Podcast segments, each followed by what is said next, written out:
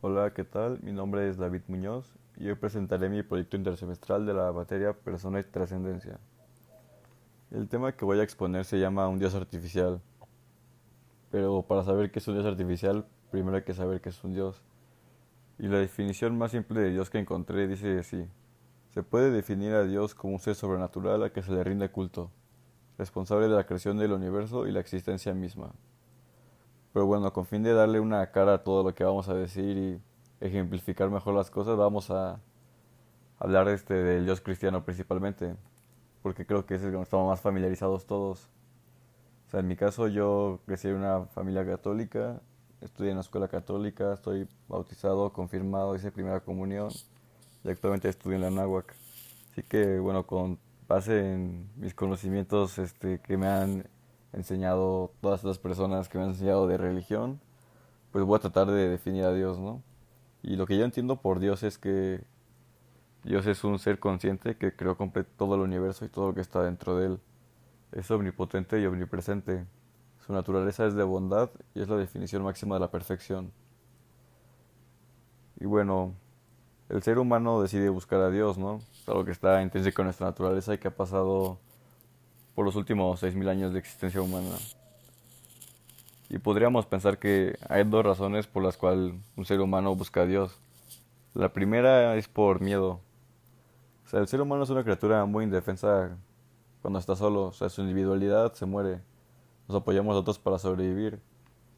Cuando nacemos literalmente dependemos completamente de nuestros padres o morimos. Si deciden que nos quieren cuidar, morimos y posteriormente nos protegemos en comunidades reguladas por leyes, por estados y tenemos personas encargadas de cumplirlas. Bueno, como nosotros tenemos también una inclinación por la trascendencia, encontramos la, la respuesta en la divinidad. Son a las preguntas que nos dan miedo no tener respuesta, como por ejemplo, ¿qué pasa cuando morimos? ¿O cuál es el final de nuestra existencia? Bueno, Dios y la religión nos ofrecen una respuesta a este tipo de preguntas gracias a su dogma nos garantizan que habitamos en una realidad regida por la perfección y bondad, a la cual nos uniremos eternamente tras nuestra muerte. Y la otra razón por la que podríamos creer en Dios es la esperanza. O sea, si bien la ciencia es infalible, muchas veces los resultados que esto nos brinda pues no nos gustan. O sea, por ejemplo, una persona que sueña con algo difícil puede utilizar alguna ciencia para elegir cómo proceder. Si usa la estadística o sea, es como, si quieres ser futbolista, pues sabes que las estadísticas están a tu, en tu contra, ¿no? Que todo el mundo quiere ser futbolista y así, y que llegue a ser famoso es casi imposible. Y sí nos gustan esos resultados, pero si no actuamos en contra de los resultados, o sea, en contra de lo intuitivo, pues no lo, nunca nadie logra sus sueños. Así que podemos considerar esto como el origen del pensamiento mágico, ¿no? La capacidad del ser humano de visualizarse en una realidad donde Dios existe es, creo que también gracias a esto, ¿no? Esa esperanza, porque a veces, pues la ciencia ofrece respuestas que no nos gustan y tenemos que buscar algo más. Y muchas veces nos va bien, ¿no? O sea, la gente, sí existe gente que logra sus sueños, es algo que sí pasa. Y es algo que pasa no gracias a la ciencia, sino que decidimos buscar algo más. Y bueno, ahora que ya comprendemos como más o menos qué es este el fenómeno religioso y que es algo intrínseco a la naturaleza humana, nos podemos preguntar cómo es un Dios artificial. O sea, porque si hay un Dios artificial asumimos que hay un Dios este, real. Yo creo que cuando nos... Sea, la contraposición de un Dios artificial es un Dios que se da de manera natural. O sea, que tú este, observando la realidad y gracias a tus sentidos percibes que puede haber algo más. Y ya empiezas a darte cuenta, a explicarte las cosas, como por ejemplo, porque eso será así, así, así, ya empiezas a buscar. Y yo creo que un Dios artificial es aquel que nosotros inventamos premeditadamente, ¿no? Como por ejemplo lo de la gente que dice que cree en el monstruo de espagueti volador. O sea, tú como tal, este, pues nunca has sentido algo parecido a eso y es algo que tú decides crear. O sea, tú dices cara, tú dices todo. Salió directamente de tu mente, es un invento como tal. No algo que tú experimentas a través de tus sentidos. Y bueno, ¿por qué este, alguien crearía un Dios artificial? Puede simplemente por un sesgo de confirmación, o sea, puede ser porque es incompatible con los dogmas de las otras religiones y que es cada tuya. O puede ser también este por fines lucrativos que no podemos olvidar, es algo que sí se ha dado bastante frecuentemente en la historia, ¿no?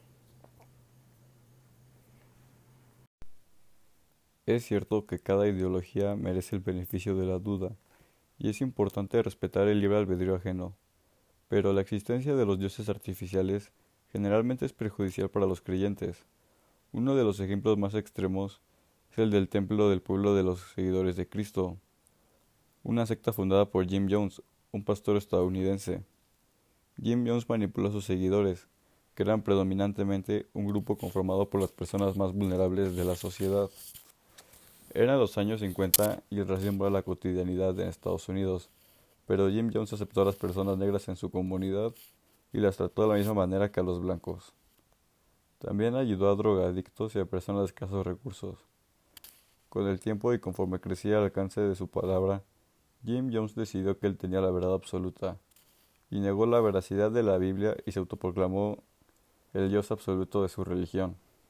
Sus seguidores, cegados por el fanatismo, accedieron a convertirse en sus esclavos y abandonaron toda razón y voluntad propia. La historia terminó con el suicidio colectivo de más de 900 personas. Este suceso es una evidente razón para hacernos reflexionar sobre la forma en que vivimos nuestra religiosidad y hace que nos cuestionemos algunas cosas. O sea, si nos preguntamos, ¿yo creo en Dios o en las personas? ¿Qué es lo que necesita mi religión de mí? ¿Las autoridades de mi religión son confiables? Es inevitable que eventualmente nos hagamos estas preguntas, ya que uno de los estados de la mente es el de la duda. Este estado es muy importante, porque cuando nos encontramos aquí abrimos nuestra mente y nos damos la oportunidad de encontrar la verdad. Por el contrario, si asumimos que ya tenemos el conocimiento absoluto, nunca descubriremos la verdad. Es por eso que las religiones han ido evolucionando. Pasamos del politeísmo conformado por dioses antropomórficos, somorfos, elementales, etc., a una época donde el 74% de la población mundial practica una religión monoteísta. Uno de los conceptos de las religiones antiguas que más me llama la atención es el que tenían los nórdicos. Los nórdicos pensaban que el universo y lo que ellos conocían no era permanente. Ellos notaban que todo cambiaba y pensaban que también su ideología iba a cambiar eventualmente. Ellos veían el fin del tiempo cuando su realidad cambiara, cuando sus dioses dejaran de ser importantes, que fue precisamente lo que pasó. Y actualmente ya nadie practica su religión y el mundo en el que vivimos no lo comprenderían. Sí que podemos decir que este tipo de predicción es algo que se va a dar de forma natural en la humanidad. De modo que cuando evolucionamos, nuestras creencias también. Ahorita tenemos a los dioses monoteístas como algo principal, pero ya existen personas que están buscando el cambio este tipo de movimientos que pues muchas veces en esta búsqueda de un nuevo Dios como que lo creamos artificialmente y de esto pues trata este tema. O sea, el fin de este podcast es que nosotros podamos comprender este si el Dios en el que nosotros creemos es algo artificial o es algo real.